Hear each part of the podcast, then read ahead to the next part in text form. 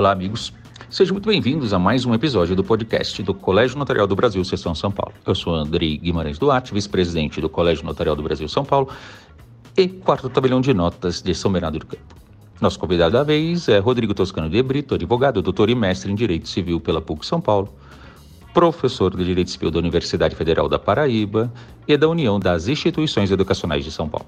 No episódio de hoje, iremos debater sobre planejamento sucessório e atos notariais. Lembrando que todos os episódios do podcast do Colégio Notarial do Brasil São Paulo estão disponíveis nas nossas redes sociais. Então, sem mais delongas, vamos lá. Eu agradeço já a presença de todos que estão aí do outro lado da tela.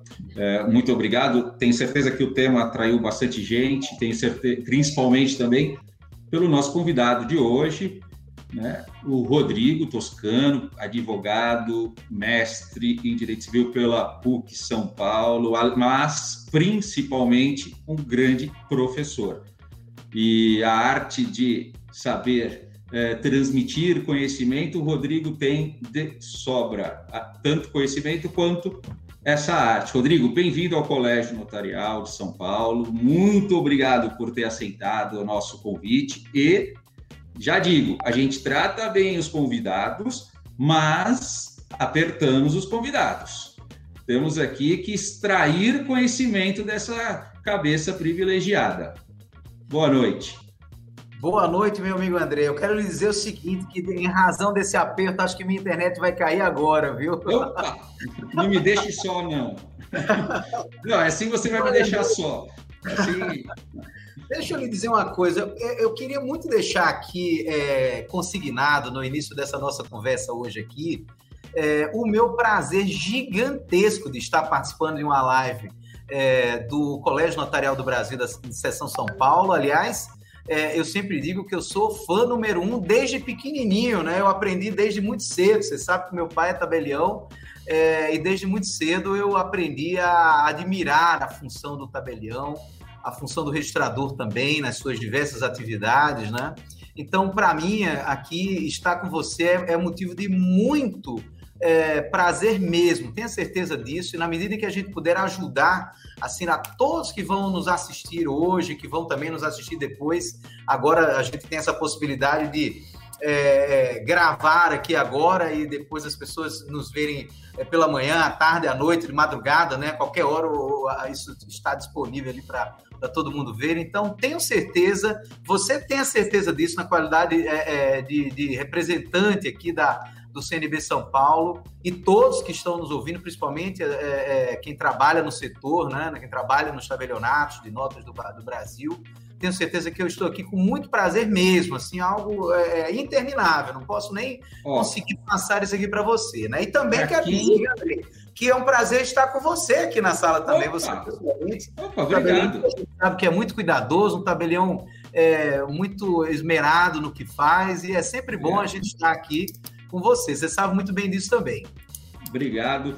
Para quem não sabe, o Rodrigo é filho de um tabelião, de um oficial, ícone da nossa atividade, um guerreiro, batalhador, é, incansável pela é, manutenção da importância da nossa atividade, pela manutenção, é, principalmente, ele tem uma atuação legislativa muito forte, pela, é, pela manutenção do, da estrutura do arcabouço legal que rege a nossa atividade, sempre é, tentando manter a nossa importância, e é um guerreiro desde a, antes da Constituição de 88, ele estava na batalha da Constituição, que é o Germano Toscano, que eu mando um grande abraço e a minha admiração e respeito máximo, porque, como eu disse, é um ícone da atividade é, da atividade é, extrajudicial e, em relação a, tanto ao registro quanto ao é, quanto ao notariado em geral.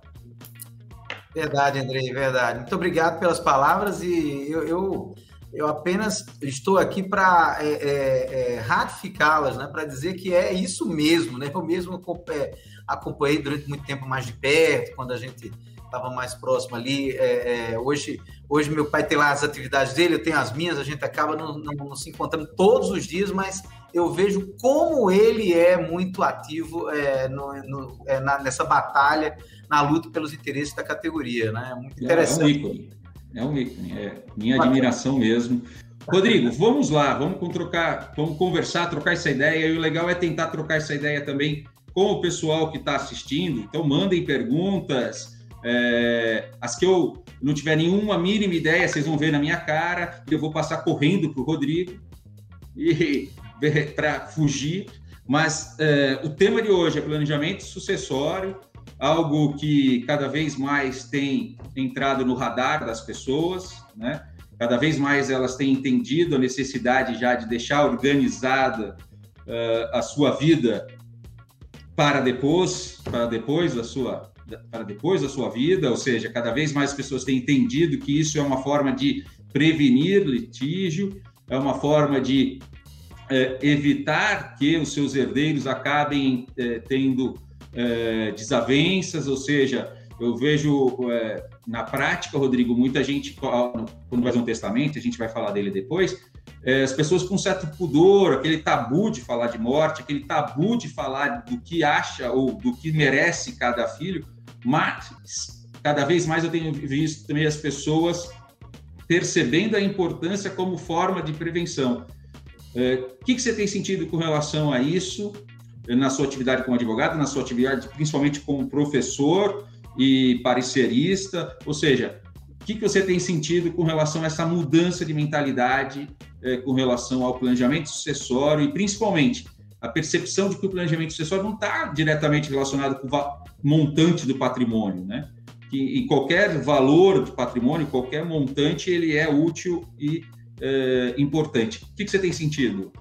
Verdade, Andrei. Antes da gente é, tocar nesse ponto que você está levantando agora, quero dizer, dizer o seguinte para você, que todas as vezes quando a gente vai falar em direito das sucessões no Brasil, talvez pelo de agora para o, para o infinito e além, né? nós devemos lembrar do nosso professor Zeno Veloso. Né? Zeno Veloso, infelizmente, faleceu há menos de 30 dias, no dia 18 de março, e aqui fica aqui uma homenagem muito especial ao professor Zeno Veloso, que era apaixonadíssimo pelo Colégio Notarial do Brasil, né?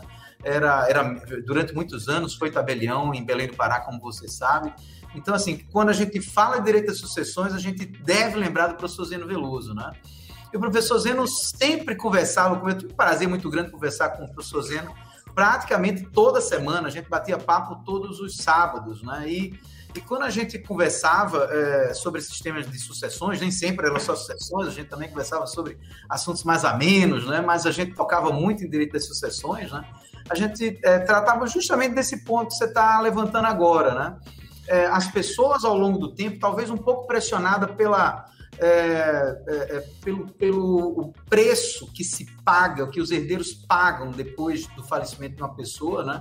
talvez pressionado por isso, pela questão do custo, tenha voltado a, a atenção mais para o planejamento sucessório. Eu noto que há uma tendência maior hoje do que é, há um certo tempo, né, das pessoas se preocuparem mais com isso, procurarem é, profissionais especializados, né? procurar o tabelião. Você sabe que um dos primeiros que são lembrados quando se trata de planejamento sucessório é o tabelião. Né? É claro que se procura muito advogado quando as, quando as questões são relacionadas ali mais para as holds, os, os contratos de seguro, eventualmente, né? É, outras questões que são menos a cara ali do, do tabelião no primeiro olhar. Mas o tabelião é um dos primeiros a ser lembrado no planejamento sucessório, notadamente quando nós estamos falando do testamento, né, quando a, a hipótese é fora do testamento, e quando fora da doação, porque a gente vê o ato de doação um ato tão simplório, tão banal, tão do dia a dia da gente, né? Mas as pessoas procuram muito tabelião para fazer as doações, né? E é, é justamente nesse, nesse ponto especificamente que é, chama-se a, a, atenção, né? Assim, se procura muito o, o, o, o, tabelião nesses, nesses momentos assim mais simples mesmo do, uh, do início do planejamento sucessório. Então, eu, eu digo para você o seguinte, que eu noto que há uma tendência maior hoje, talvez pressionado pela questão do custo, muito pressionado pela questão do custo. Quando eu falo de custo, é custo tributário, lógico, é, é, não propriamente do custo do, do é, custos ali no entorno, até porque eu acho, por exemplo, que a atividade notarial nesse ponto é, é, é muito barato para o resultado prático, por exemplo, que se há. Concordo. Né? É, é também a própria atividade do advogado, quando vai montar as estruturas, é muito barato para o resultado prático que se chega. Né? E como você disse, isso não é assunto de rico. Né? Isso é um ponto, você tocou nessa, nessa questão ainda agora há pouco, você levantou esse ponto. Eu, eu, de fato, costumo dizer, planejamento sucessório não é um assunto de rico, nem de milionário. É, acabou ficando meio glamuroso, né, se tratar disso, não, planejamento sucessório e tal. Bonito. Normalmente é uma grande do bonito, e é uma confusão muito grande com planejamento sucessório e holding familiar. As pessoas é, é, é, fazem uma conexão muito, muito forte Automático. e esquecem do cardápio amplo, né? Existe um amplo cardápio sobre planejamento sucessório no Brasil, né? Mas é, é, o planejamento sucessório não é assunto de rico, é assunto de todos, né? Até porque cada um tem a sua proporção de, de, de, de, de problema patrimonial. Tem pessoas que têm uma casa e que tem ali é, dois filhos do casamento que está em andamento, mas dois do, do, casamento anterior, esses dois não se dão com a atual esposa da pessoa, poxa, você tem um problema familiar que talvez você precise resolver por conta de uma casa. Essa casa, você vai pagar tributo dessa casa, pode ser caro para você, então você pode pensar em soluções melhores para isso, né? Pode pensar em solução para evitar litígio, né? Quer dizer, você tocou num ponto que eu acho muito interessante mesmo, sabe? Não há um, um, um perfil propriamente daquele rico milionário que deva procurar um profissional, seja o advogado, seja o tabelião, para cuidar do planejamento sucessório. É, eu vou aproveitar o, o, uh, o gancho que você deixou logo no comecinho e, e, e homenagear singelamente o professor Zeno, foi uma lembrança felicíssima sua, é, que nos deixou há pouco tempo, vítima dessa pandemia que nos assola. Né? É, um, um, grande beijo para onde eles estiveram, um grande beijo à família dele. O professor Zeno é, é era um mestre é, da arte de simplificar o complexo. Né? É, você é, você escutava os causos dele e você buscava no fundo o conteúdo complexo que ele estava ali traduzindo nos causos. É, vai deixar muitas saudades, além de ser uma, uma pessoa agradabilíssima de conviver, né? Realmente é, muito bem lembrado por você, ele merece toda a homenagem da classe dos advogados, dos notários e do colégio notarial. Quero mandar um abraço também para o Biratã Guimarães, que está nos assistindo, mandou mensagem aqui. O Biratã, que é outro ícone da nossa atividade, né? é um mestre do testamento, ele tem um, um carinho enorme pelo ato de testamento. Então, um abraço para o Biratã, outro ícone também, que sofreu muito na pandemia, mas se recuperou, recuperou, bastante, graças. E, então, vamos continuando é, então, Rodrigo, a gente estava aí falando. Antes, antes de você continuar, eu quero deixar também o meu abraço para o Biratana, né, que é uma grande figura, como você disse, um ícone do notariado brasileiro, né? É, é sempre bom estar com você, Biratã. E é bom saber que você está conosco aqui também, né? E como Agora, dizia. Homem... Zeno Veloso, né, Andrei? Zeno era um grande contador de histórias, né? Você disse, a capacidade de explanação de Zeno estava justamente nas histórias que ele contava para dizer no caso da, da, aplicação do direito. Isso era muito bacana, né? É mesmo. E você viu que a nossa responsabilidade aumentou agora, né? Com o Biratã na nossa audiência, a gente vai ter que agora suar um pouquinho mais. Aliás, eu vou fazer você suar um pouquinho mais, que eu não estou aqui para nada. Mas a gente estava conversando sobre planejamento sucessório e eu vou trazer já, começar com uma questão espinhuda, porque eu, eu acho que depois a gente entra até em algo que eu sei que você já tratou bastante, que são os limites do planejamento sucessório.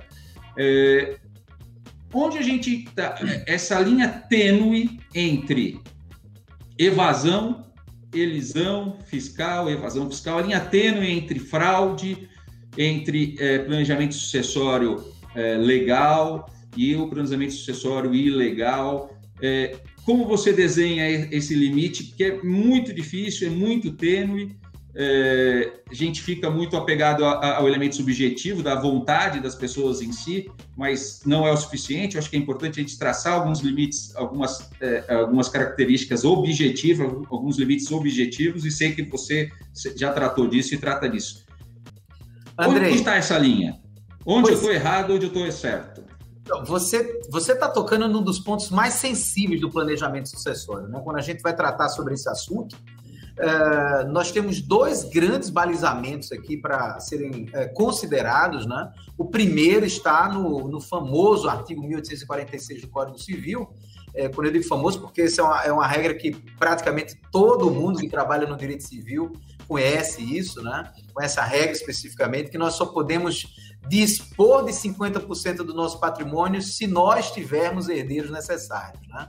Então, esse, digamos assim, é o primeiro limite, a primeira baliza importante para quem for trabalhar com planejamento sucessório, deve estar com esse ponto, esse marco ali fincado. Poxa, aqui eu tenho marco, só posso dispor de 50%, considerando a hipótese de eu ter herdeiro necessário. Aqui é, mais uma vez, lembrando o nosso professor Zeno Veloso, que sempre, desde sempre mesmo, eu lembro, logo depois que o Código Civil de 2002 entrou em vigor, eu ainda lá atrás com o Zeno, sentado com o Zeno numa mesa de debates, é, num evento que a gente esteve, em, se eu salvo engano, em Belo Horizonte, em 2003, Zeno falando e já garantindo o seguinte: olha, embora o artigo 1845 do Código Civil, que traz o rol de herdeiros necessários, não tenha falado do convivente, não tenha falado do companheiro, nós devemos ler o companheiro ali no rol do artigo 1846, 1845, ou seja, são herdeiros necessários os descendentes, os ascendentes, o cônjuge sobrevivente e o companheiro sobrevivente, né? Ele já dizia isso, Andrei, desde lá. Me lembro, era a interpretação que ele fazia da entrada em vigor do Código Civil né, ali já desde a entrada em vigor do Código Civil. Isso tudo se evoluiu muito nos últimos anos, claro, a gente passou pela, pela tal discussão da inconstitucionalidade do artigo 1790 eh, do Código Civil, que tratava da sucessão do companheiro, e ali foi dito que não poderia haver distinção de sucessão entre o companheiro o, entre a união estável e o casamento, né? E daí então surgiu uma outra grande discussão. Por que é que o Supremo não resolveu logo esse problema de dizer que o companheiro era herdeiro necessário, né? É, e não disse, mas mesmo assim nós continuamos seguindo o professor Zeno Veloso dizendo não, embora não tenha dito, não pode haver distinção entre regime sucessório, é claro que o companheiro é herdeiro necessário. Eu estou dizendo isso tudo para dizer que a primeira baliza que a gente tem, como você bem é, é levantou, é a venda herdeira necessária, eu só posso dispor de 50% do meu patrimônio, né? Inclusive se houver companheiro. Ah, mas você está dizendo que o companheiro herdeiro necessário? Estou seguindo as lições do nosso mestre. Eu acho que sim, realmente a gente tem o um companheiro como herdeiro necessário. O que, aliás, é importante para o tabelião. Porque quando chega uma pessoa para tratar de assuntos relacionados a planejamento sucessório e tem a companheira ou companheiro, é sempre bom ligar o, o, o, sinal, pelo menos o sinal amarelo ali. Poxa, vamos analisar isso aqui para a gente ver se não está afrontando o direito de ninguém. Esse é o primeiro balizamento. O segundo balizamento é, e esse é complicadíssimo da gente saltar, né? É muito complexo mesmo. É o, a, a regra que nós temos no artigo 426 do Código Civil, que, que, que diz que é, é proibido nós termos por objeto no contrato a herança de pessoa viva, né? É, o famoso, a, a, famosa proibição do pacta corvina, né? Esse artigo também, é, uma boa parte da doutrina diz tudo que a gente vem a fazer em planejamento sucessório é nulo, porque afronta o 425. Né? Esse é um tema muito complexo, que envolve uma série de outras é, questões. Né? Eu, particularmente, acho que não afronta, porque me parece que o artigo 426, que deve ser lido, a gente nunca leu o artigo 426 no sentido muito crítico dele, né? Como o que, é que o legislador quis dizer ali? O que o legislador quis dizer é que eu não posso fazer um contrato com o Andrei tratando da herança de um terceiro. Me parece, é isso que o legislador quer dizer. Eu não posso tratar de herança de pessoa viva a um ponto tal de eu ter que é, é, desejar a morte do outro. Né? Mas se todo mundo está no mesmo pacto, tratando de questões que, que é de interesse coletivo, me parece que não haveria problema nenhum. Tanto é assim, Andrei, que o artigo 2018, que depois a gente pode tratar, que é um artigo muito conhecido pelo, pelo, pelo notariado brasileiro, né? É, que é aquele artigo que trata do, da, da, da partilha amigável em vida, né? A escritura pública de partilha amigável em vida, ele diz que você faz a escritura pública de partilha amigável em vida. Então, quer dizer então que afronta o 426 ou há uma crise existencial aí do próprio Código Civil, né? Uma hora diz que pode, outra hora diz que não pode. Então, é uma é questão realmente interessante essa, né? Agora, para encerrar a provocação que você me fez, aí vem as questões tributárias, né? E essa realmente elas são interessantes. Por quê? O curioso, Rodrigo, é que a, a, as pessoas colocam sob o prisma tributário a questão de ser fraude ou não. Pouca gente é, se preocupa com o que você trouxe como limites, ou seja, com as normas cogentes de direito sucessório. Exatamente. Normalmente se fixam nisso. há sim a intenção de fraudar. Por quê? Porque não quer pagar imposto. Ou seja, é, algo que é acessório, que é uma consequência, é tomado como, é, como elemento característico da fraude, no caso da divisão entre é ou não o planejamento é, fraudulento ou não. É verdade, é verdade. A gente se preocupa mais com os aspectos tributários no primeiro momento ali, né? E esquece mesmo das questões de direito civil, que são duras, são questões que podem levar a boas discussões mais na frente, não há dúvida nenhuma, né? Sim. Agora, na questão tributária, o que eu penso é o seguinte: é que se a gente faz é, é, tudo conforme previsto na lei tributária propriamente, eu acho que a gente não está fazendo nada que possa ser objeto é, de, de, indagações do ponto de vista fiscal, sabe, Andrei? inclusive, há, não faz muito tempo que eu fiz um levantamento jurisprudencial a respeito é, da, da, do planejamento sucessório como um todo, né? Nem a gente encontra muitas questões relacionadas a esses dois primeiros temas de direito civil que eu levantei, um de direito contratual, do artigo 426, que trata da, da proibição do pacto da covina, nem do artigo 1846 do Código Civil, que trata de direito sucessório propriamente, nem mesmo de questões fiscais, porque o que, o que se faz, por exemplo, quando você vai criar uma holding com natureza de holding familiar, patrimonial, né? O que você está fazendo é pagando os tributos. Você está, na verdade, fugindo de tributo e entrando, entrando em outros. Isso é uma questão interessante. Não é que você está fraudando a lei fiscal, é que você está mudando a hipótese de incidência do tributo. Eu poderia ter uma hipótese de incidência de doação, sim, poderia ter uma hipótese de incidência de alienação, também, poderia ter uma hipótese de incidência de é, imposto sobre uma renda que eu eventualmente tivesse ali, né? O que eu estou fazendo é qual é o mecanismo mais barato para o meu planejamento, né? Ou seja, não é que eu esteja fraudando, mas buscando a, ou escolhendo, de um certo modo, ali, o tributo que é mais barato para o meu caso concreto, sabe? Eu também acho que nesse ponto é bem seguro, não, não vejo muito, muito problema. Até mesmo é, depois dessa, desse levantamento jurisprudencial, a gente fica muito mais é, tranquilo quanto a isso. Né? Agora, é, é, um tema realmente que traz uma complexidade porque pega vários ramos do direito, né? Você tem aí um emaranhado de, de, de normas, de ramos diversos que acabam gerando consequências recíprocas. É, fale um pouco sobre isso, a causar é, bastante. É, às vezes há uma mais-valia de um lado, um benefício, e não de outro, e assim por diante. Né? Andrei, olha, esse ponto que você levanta me parece assim um dos mais complexos quando a gente trata de planejamento sucessório. Ah, por quê? Porque, ah, embora a terminologia que a gente use, planejamento sucessório, é, ele é planejamento sucessório, nos remete a priori às regras de direito sucessório, mas só no direito civil, só no direito civil, você tem que ser bom nos contratos. Rodrigo, posso interromper? Claro, Para você claro. ficar mais nervoso? Tem uhum. um senhor chamado Germano que tá, está nos assistindo. Ah, puxa vida, então já vou deixar um abraço para ele aqui, já ouvi ver a coisa, já que eu não estou tendo condições em razão então, da dele. Grande abraço, mestre um abraço. Germano. Isso. E ele, pelo que eu soube, ele vai puxar a orelha. Olha se aí. sair coisa errada nossa. Então, você viu que... para não que... levar esse, esse puxão de orelha, viu? Que audiência qualificada, hein? Bacana, Vamos bacana. Lá, a pressão só aumenta. Para ele também, já, já fica aqui o meu prazer também de estar aqui tendo a audiência dele, né, Andrei? Hoje, e olha, hoje é tão, é tão privilegiado, né? A gente está dentro desse caos todo que a gente está passando na pandemia, é, tão, é tanto privilégio, né? A gente ter as pessoas queridas por perto, né? Isso é muito bom, né? Apesar da gente ter, ter, ter realmente que, tido que manter o afastamento social da gente, mas é um afastamento social em benefício de todos nós, né? Isso é Não muito só bom. de tê-los conosco, né? Já é muito Nesse período que tanta gente perdeu pessoas. É verdade. É uma, é uma, é uma dádiva. Né? Uma grande riqueza, é verdade. Vamos aproveitar.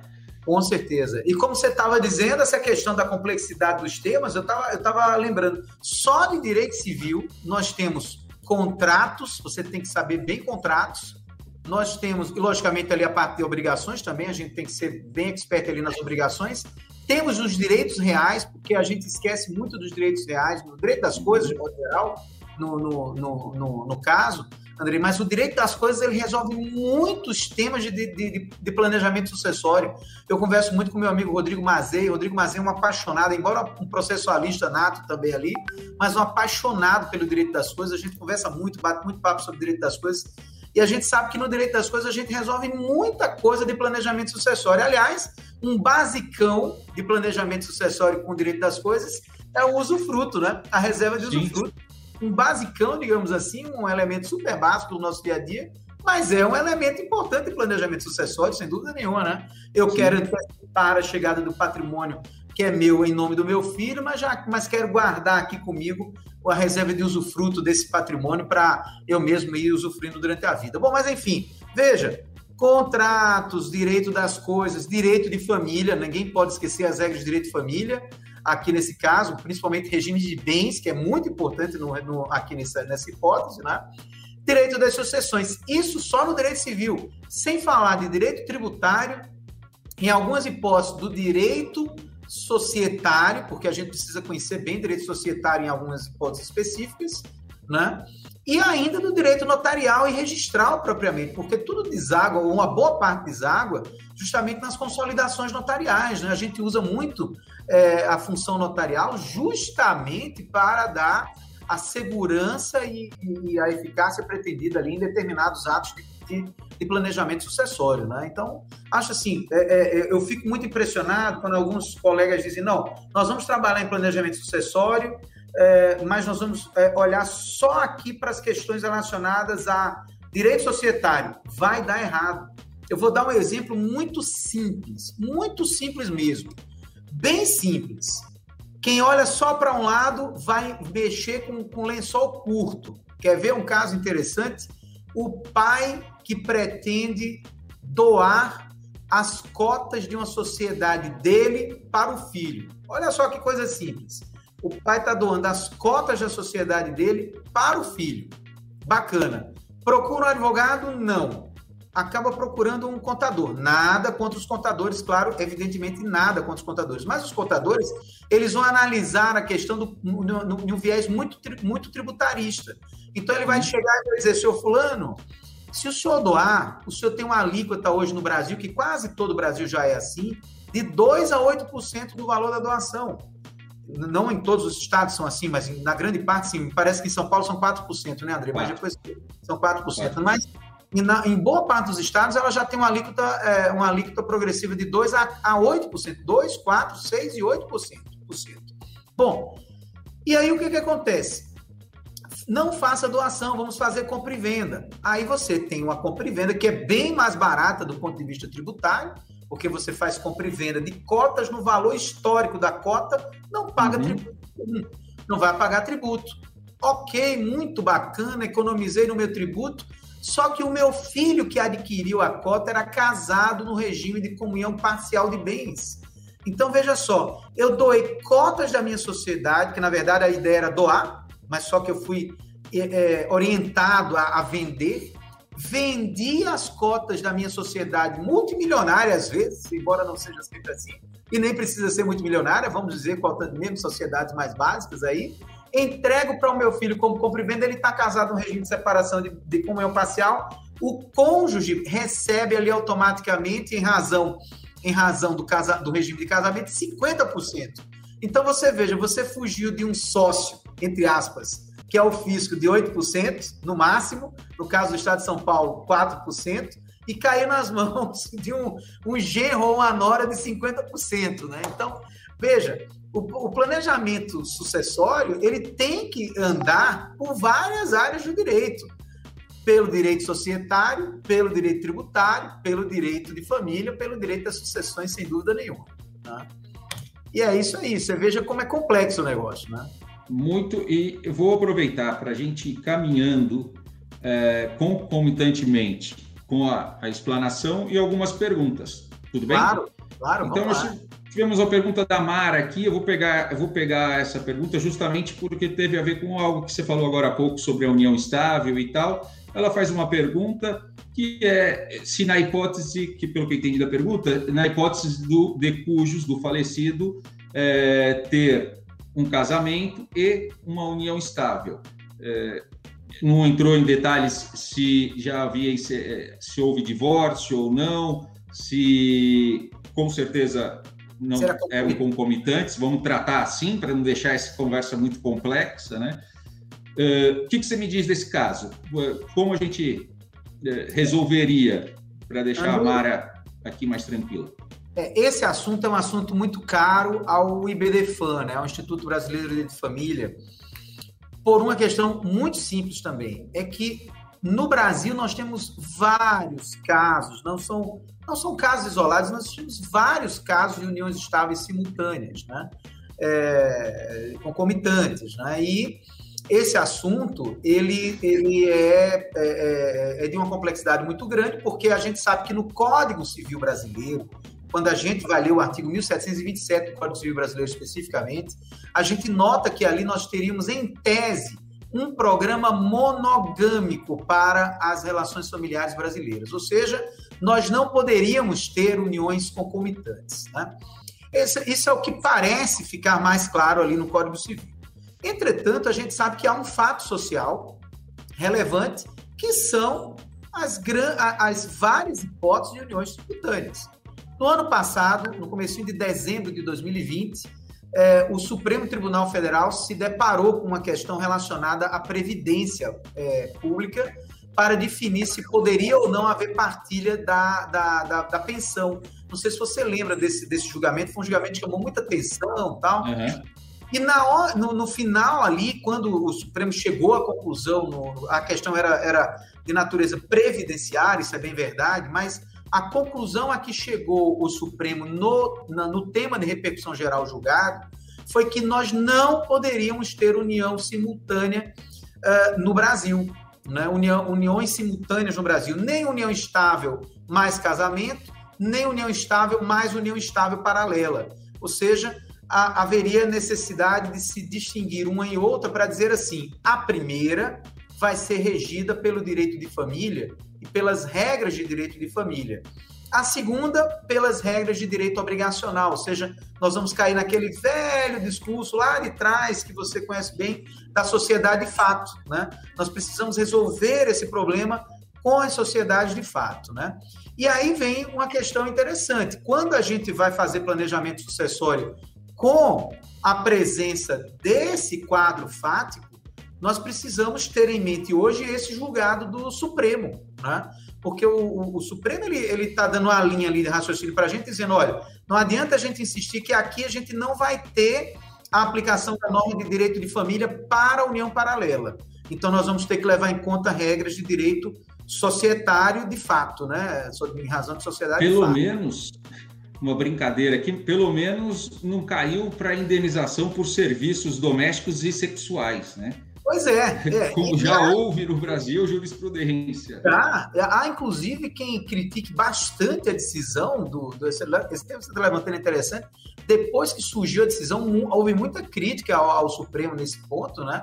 Com medo de se voltar a essa circunstância. Né? De, de repente, o, a, a, a, gente retroagir a esse momento lá atrás seria uma, uma, uma, realmente um absurdo. Mas mesmo assim, André, eu acho que, veja, existem casos, é, e eu, eu, eu eu, eu gosto muito do voto do ministro Faquim, sabe? O voto do ministro Faquim, nesse caso, ele é bem interessante, porque ele trata, ele, ele resolve o problema com a boa fé. Porque a gente sabe que existem casos em que a pessoa realmente não sabe da existência do outro, do outro relacionamento, né? Isso é uma questão interessante, né? Eu, eu não sei que a minha esposa convive com outro marido, posso não saber. Eu não sei que, que o meu marido convive com, com outra com, com outra mulher. Posso não saber também, né? E a como é que vai ser? A pessoa conviveu 30 anos né, com a outra, sabendo que estava, achando que estava numa convivência é, é, sem nenhum tipo de, de mácula, né? E de repente você vai ter você não vai poder ter aplicado regras de direito patrimonial de família, mesmo regra sucessória ali, né? É muito complicado. De fato, são temas que ainda vão ser. Eu acho que isso vai voltar ao debate, o próprio Supremo vai ter outro momento para discutir mais na frente, sabe? Acho que vai é, acabar. A gente vive hoje um, uma realidade, uma, uma, atual, uma atualidade muito imediatista, né? Muito. essa jurisprudência, a própria jurisprudência da, da união estável, ela foi construída ao longo de décadas. Né? Da próprio divórcio foi construído ao longo de décadas. A gente talvez tenha que ter um pouquinho mais de é, paciência, né? esperando a resposta do judiciário e é, o que não quer dizer que a gente não tenha que provocar o debate para que isso seja uma construção contínua, né? Eu vou continuar, Rodrigo, aqui. Primeiro, uma pergunta da Ana, é, que ela faz uma pergunta, eu vou pedir para você responder para ela posteriormente, é, porque ela faz uma pergunta com relação ao quadro que o Colégio Notarial é, publicou sobre os regimes de bens e regras. Ela queria saber se você concorda com o quadro. Eu vou pedir para você, eu te mando depois o quadro e você consegue fazer essa análise aqui. Vai ficar um pouco mais difícil, Ana. Não vamos deixar você no vácuo. Pode mandar Vamos. o quadro que eu faço isso, a gente bate um papo aí depois, não tem problema nenhum. Vamos e aí a gente manda para ela. O William fez uma pergunta extremamente interessante aqui, porque vai até cair no que eu sei que você é, já preparou e já conversamos em, fora do ar aqui, é, que é uma questão de que como se faz o planejamento sucessório na prática. É, então, nada melhor de ter um advogado aqui é, tratando disso, porque o, o, o, tabelião, nesse ponto, às vezes, ele é o destinatário de parte desse planejamento sucessório, né, que é o ato notarial, que pode ajudar e auxiliar nesse, neste objetivo. Mas o primeiro passo, uh, e, uh, o passo inicial é feito com vocês, advogados, que é para fazer uma análise do fato em si, da, da, questão específica, porque o planejamento tem isso também, né? além de toda a complexidade que você trouxe, de todos os ramos do direito se mesclando, você tem também elementos específicos de cada situação que faz com que você tenha que adaptar o planejamento àquela situação. Com você, então, Rodrigo, como se faz esse planejamento sucessório na prática? O ponto de partida é exatamente esse que acabou de dizer na sua frase.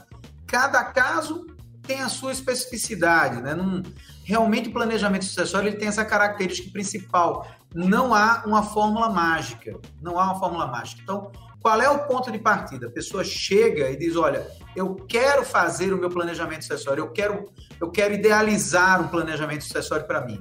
Ponto número um.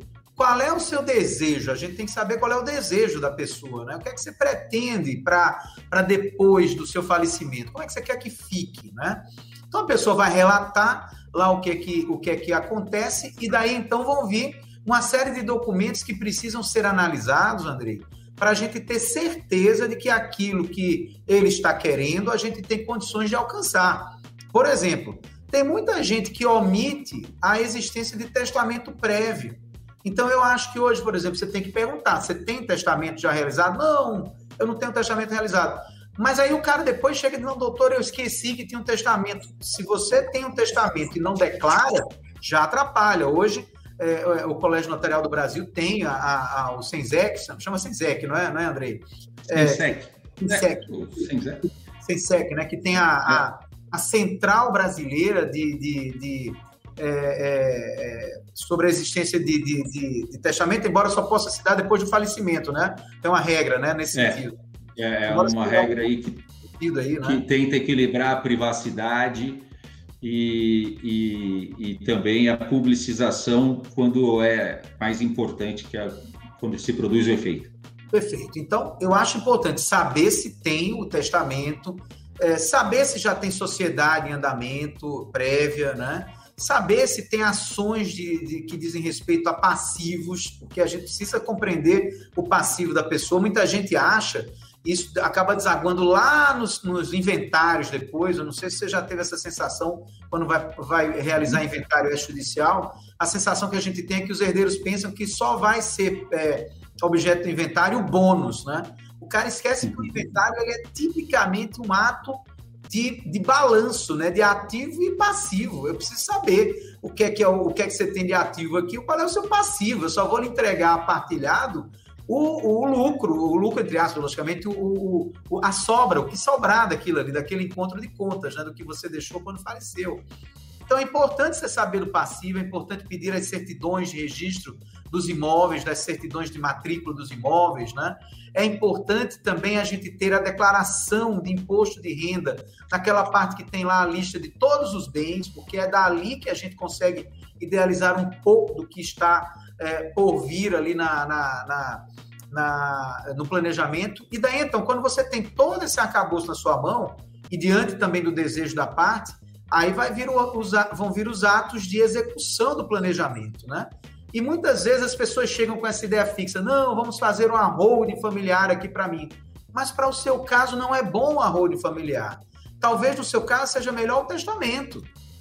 E você vai, é, é, é vai ter que fazer testamento, claro que gente, no nosso caso especificamente, Normalmente, a gente indica que o testamento seja realizado na forma pública. Eu, particularmente, acho, André, que os tabeliães no Brasil eles têm uma, uma capacidade muito grande de trazer segurança jurídica para os testamentos, sabe? Eu não vejo, eu não vejo um, um, caminho que seja mais seguro do que fazer o testamento público, embora a lei autorize, evidentemente, os testamentos particulares, né? Uh, por exemplo, você pode também ter uma hipótese de fazer os planos de previdência é, às vezes as pessoas, dependendo do patrimônio, como é composto o patrimônio da pessoa, é melhor ter o plano, o plano de previdência. Outras vezes é melhor ter os seguros, né? É, é, a realização de seguros. Os seguros hoje realmente eles passam por uma, uma facilitação muito grande, é um, é um mecanismo barato se fazer planejamento sucessório. Né? Quer dizer, você tem uma gama muito grande de atos que vai depender como a roupa. Você vai pôr a roupa ali na, na, na pessoa de acordo com a, aquele aquilo que se apresenta, né? E como você disse, o tabelião acaba chegando muitas vezes ou no meio, ou do meio para o fim, ou no final. Porque muitas vezes o tabelião também vai ser chamado para a prática de determinados atos, como, por exemplo, escrituras de doação. Né? Você idealizou as doações, né? Eu vou te cortar um pouquinho para que claro. a gente entre nos atos especificamente eh, e faça, não vai dar para tratar de todos, mas que a gente só fale sobre eles e faça menção em cada um deles. É, queria enaltecer uma, uma, uma, fala sua que é essencial, que é, é, algo que, por incrível que pareça, cada vez mais é esquecido, que é a vontade da parte. Perfeitamente. Nós estamos num processo de automação tão grande, né? que às vezes a vontade da parte fica esquecida. Né? Quero uma procuração, já sai ela na mão, né? É verdade. E nesses, nesses tempos de smart contract, né? ou seja, é, tá ali tudo modelo, é só clicar e tal. Isso é, é um perigo e, e talvez tenhamos que enaltecer é, o que você elencou como seu primeiro elemento, escutar a vontade das partes. E é uma coisa que a gente tem que fugir dessa, desse mundo de massa em que é, as questões são tão automatizadas. Agora, então, Rodrigo, Pois não. É verdade, que você está tratando de um assunto importantíssimo, né? Não existe modelo para isso, você tem que entender o que, que, a pessoa quer alcançar, né, André? É isso aí mesmo, você está certíssimo. E, e, então, Rodrigo, vamos falar então dos atos que podem, que fazem parte de um planejamento sucessório. Você já falou do seguro, você falou da, do, plano, do, do, do, da, do plano de previdência, você falou da partilha também, eu acho. E, então vamos a eles, vamos falar um pouquinho deles e depois a gente fala, para finalizar, Rodrigo, um pouco da, da holding, que sim, é um claro. tema polêmico, e essa sim esbarra ali no limiar da, da legalidade e ilegalidade, depende das concretas. Fala, só, só elenca para gente esses atos que compõem o planejamento sucessório. Muito bem. Primeiro, um, um dos que é, são realmente muito, muito comuns entre nós, né? É a doação. Acho que a doação do ascendente para descendente, né? É, é, que acaba sendo assim uma das grandes vedetes do planejamento sucessório e muitas vezes elas são feitas sem consulta prévia ou ao tabelião ou ao próprio advogado, né? A pessoa já chega com a fórmula pronta. Não, vou aqui doar para o meu filho, tal. E às vezes perde uma chance de, de potencializar mais ainda o ato de doação que fica, principalmente dos imóveis, né, que fica a cargo do, do, do, dos tabeliães, né?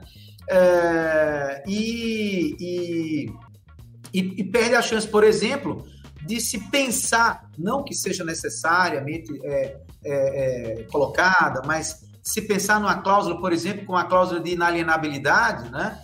Que vai pressupor ali a incomunicabilidade, a impenhorabilidade. Às vezes eu tenho, eu vou doar, mas eu tenho restrições em relação ao meu genro, à minha nora, né?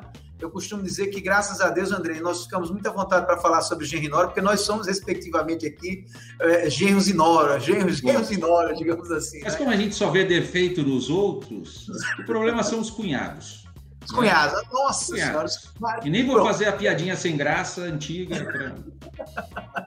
os cunhados, eles sofrem muito nas mãos da gente também, né? Então, mesmo a gente sendo cunhado de alguém de alguém, é verdade. Então, a gente tem sempre, tem muitos pais né, que quando vão fazer doações estão preocupados. Poxa, eu vou doar aqui para minha filha, vou doar aqui para o meu filho, mas eles estão casados, aí não faz a consulta prévia, não, sabe, não quer saber o impacto do regime de bens né, nessa doação, né? Isso tudo faz parte do planejamento sucessório, né? Saber o regime de bens, qual é o impacto que isso vai gerar lá no casamento, né? E daí, então, você deixa de, de colocar, por exemplo, uma cláusula de incomunicabilidade. Mas a cláusula de incomunicabilidade, ela é pesada, ela ingessa muito patrimônio, tem muita gente que não gosta, porque ela vai só possibilitar o uso de, do, do, do a, a, disponibilidade do bem lá na frente, quando houver o falecimento da geração que foi beneficiada, né? Então é muito duro, não vamos fazer assim. Mas vamos pensar, por exemplo, numa cláusula de reversão que muito pouca gente pensa em cláusula de reversão na doação, né? É, é, é, e a cláusula de reversão ela pode ajudar muito muito planejamento sucessório.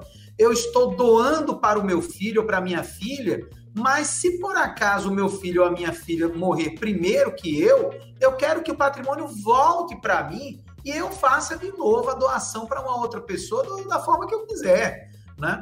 Porque se eu não fizer isso e morre a minha filha, por exemplo, sem o filho, né? É, sem os descendentes, eu vou ser herdeiro dela, se eu estiver vivo ainda, junto com meu genro ou com minha nora, dependendo da hipótese aí, né? E se eu não tiver mais vivo, nem minha esposa estiver mais viva, é, o meu genro ou a minha nora vai ser herdeiro sozinho, né? De um patrimônio que eu dei, né? Para ela em vida, né? Então, é muito importante a gente pensar nas, na cláusula de reversão, né? Sim. Como eu disse agora há pouco, às vezes a, a doação, ela hoje passa pelo, ela esbarra na questão tributária, né?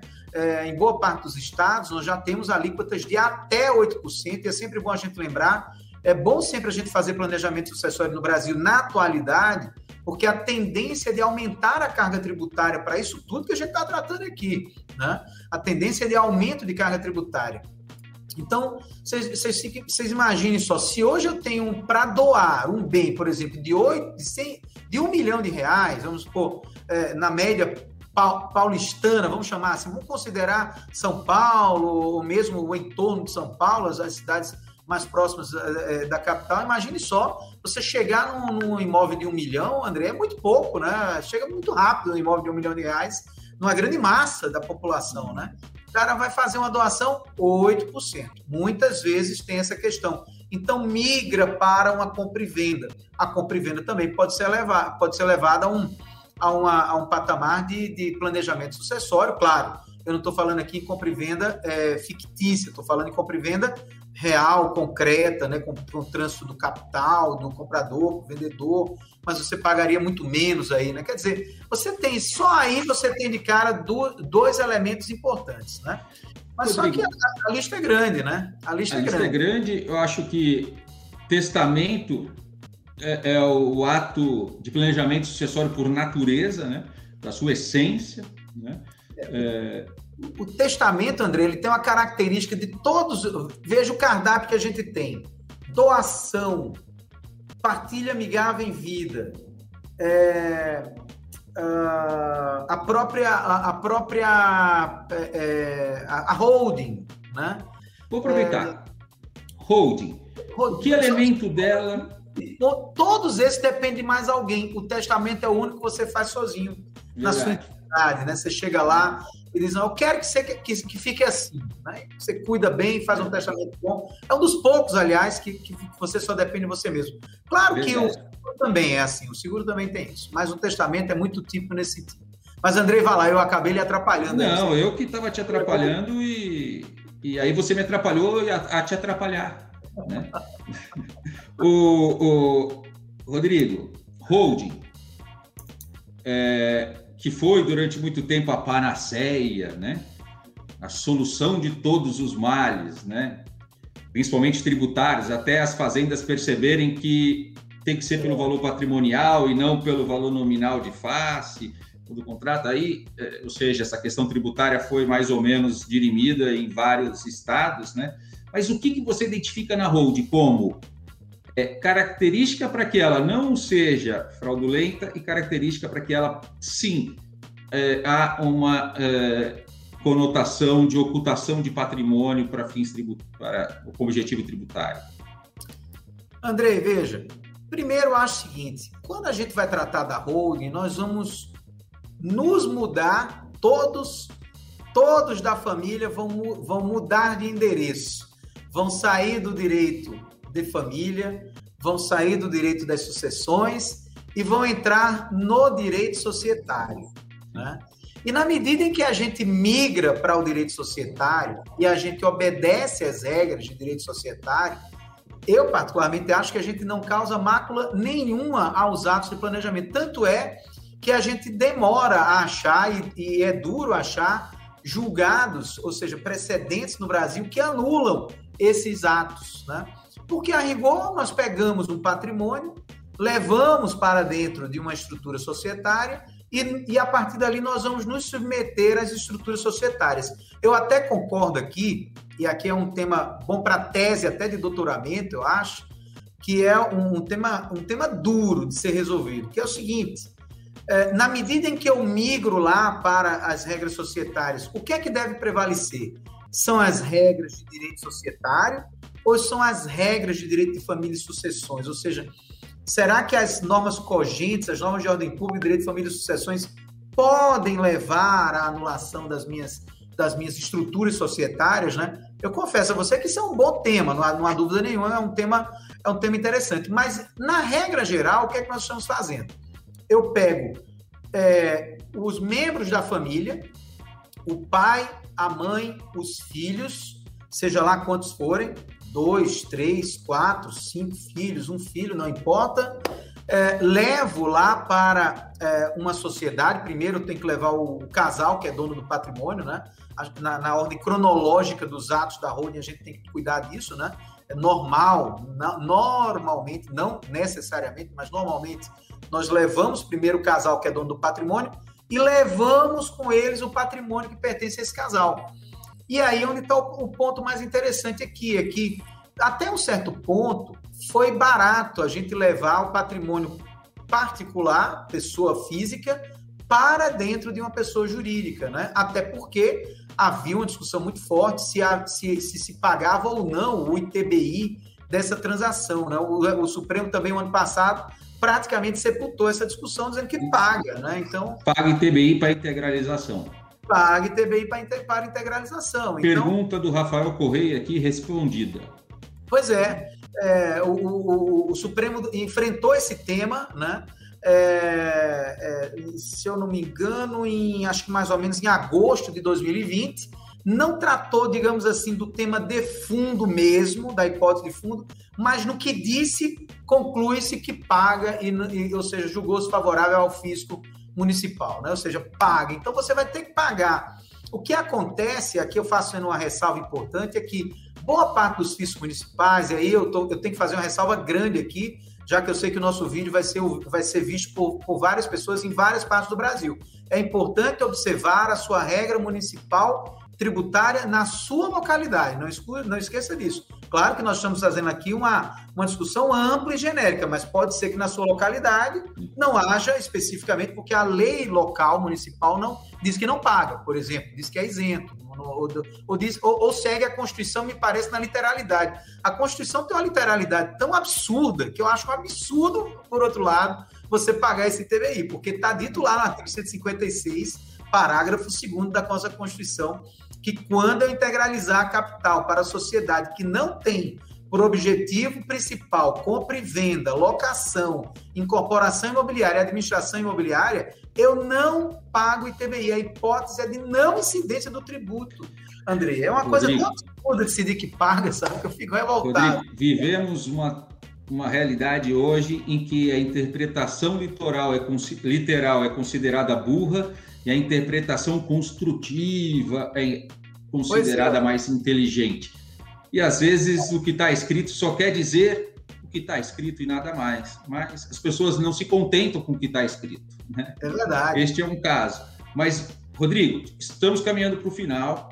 É, vou fazer então uma maldade. Estou cheio de perguntas e por isso eu peço desculpas. Eu paro de olhar para a câmera para poder. Não que eu estou ignorando a resposta, por favor, ah, Rodrigo.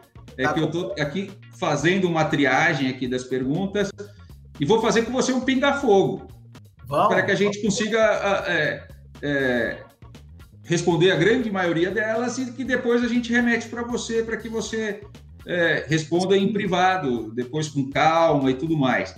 Tributação, você falou. A Emília perguntou: o casal possui um único bem e quer doar para os seus filhos, eles podem ou não? Deixo para você. Sim, não há problema nenhum, pode doar. É, veja, quando, quando você pergunta o único bem, só tem uma restrição importante, que é a impossibilidade da doação, da doação universal, né? A lei proíbe você doar todos os bens sem reserva de parte necessária para a sua sobrevivência. Esse é um critério assim meio aberto, né? É, é, que acaba é, sendo bem, bem, discutido. O que é, que é reserva de parte? Você tem lá uma que recebe, né? Normalmente, outra... de, normalmente declaram que há é, que ele tem outros meios de subsistência, como soldos, salários, né? Se for o caso, não vai ser alcançado por nulidade, porque também se, se for o caso de, de, de doação universal, é alcançado pela nulidade. Tem que ter só cuidado com isso. Mas, em princípio, não há problema nenhum. Ana Lúcia, Previdência é considerado investimento, deve ser inserido no inventário ou não? Pois é, essa é uma outra discussão dura, hein? Essa, essa ai, resposta ai. aí vai pelo menos meia hora, mas eu vou tentar resumir. Resumindo, não demora dois... não. Se a previdência foi feita dentro dos limites do que você pode dispor em testamento, que é a tal regra do artigo 1846, ela vai entrar na regra geral do contrato de previdência. Ou seja, não precisa estar em inventário, não precisa ser objeto de discussão e vai ser pago dentro da regra geral do contrato de previdência que você firmou com o banco. Por outro lado, o que é que nós estamos percebendo? Há uma, há uma jurisprudência se formando, ela está sendo exatamente nesse momento sendo construída no seguinte sentido: se eu pegar todo o meu patrimônio, eu tenho 10 milhões de reais que era em imóvel, carro, fazendas, tal, para vendi tudo, transformei em dinheiro, depositei numa conta de previdência, fui lá no banco e digo, eu quero que fique tudo para o meu filho fulano lá. Você com isso certamente vai ter que discutir esse contrato de previdência no inventário, porque você está fraudando a legítima dos herdeiros. William Borba, eu vou agora fazer a maldade da maldade. Você vai ter que responder isso de maneira curta, essa pergunta facinho, facinha, que é, é possível a doação entre cônjuges no regime da comunhão parcial? Pois é, se o bem for comum, não adianta doar um para o outro, se o bem já for comum. Mas se o bem for particular e um cônjuge quiser doar para o outro durante o, o casamento, eu não vejo problema, é possível. É possível. Não, não está burlando a regra cogente do regime. Não. Se está havendo doação, estou fazendo ali a doação durante o durante o, o é, durante a, a, o casamento, né? Até porque a lei mesmo diz, né? É, havendo, doa, havendo herdeiro necessário, e depois ele fala da doação de um cônjuge a outro, a lei mesmo autoriza essa possibilidade. Agora, o patrimônio é seu, você doou para o outro, né, por ato de liberalidade, eu não vejo, eu não vejo problema ali é, é, nesse sentido, Andrei. Rodrigo, é, temos uma pergunta do Cláudio. Cláudio, eu vou pedir desculpas. A gente, a, a, além de tempo ter acabado, é, a pergunta é grande. Vou passar para o Rodrigo depois. Ele vai te responder, tá bom, Cláudio? É, Rodrigo, chegamos no final até passamos daí do prazo de, do, do, tempo que a gente tinha previsto. Passou rápido, eh, vou cair nesse clichê, passou rápido porque foi bom. É, Eu já vou chorar, pois eu estava gostando tanto desse papo com você, viu, André? Que eu vou, vou ficar com saudade já aqui. Façamos assim, vamos fazer outro. Vamos fazer outro. Mas antes de fazer outro, vamos perguntar para eles se eles querem outro. Sim. sim. Senão a gente fica conversando só nós dois e tá bom também. Né?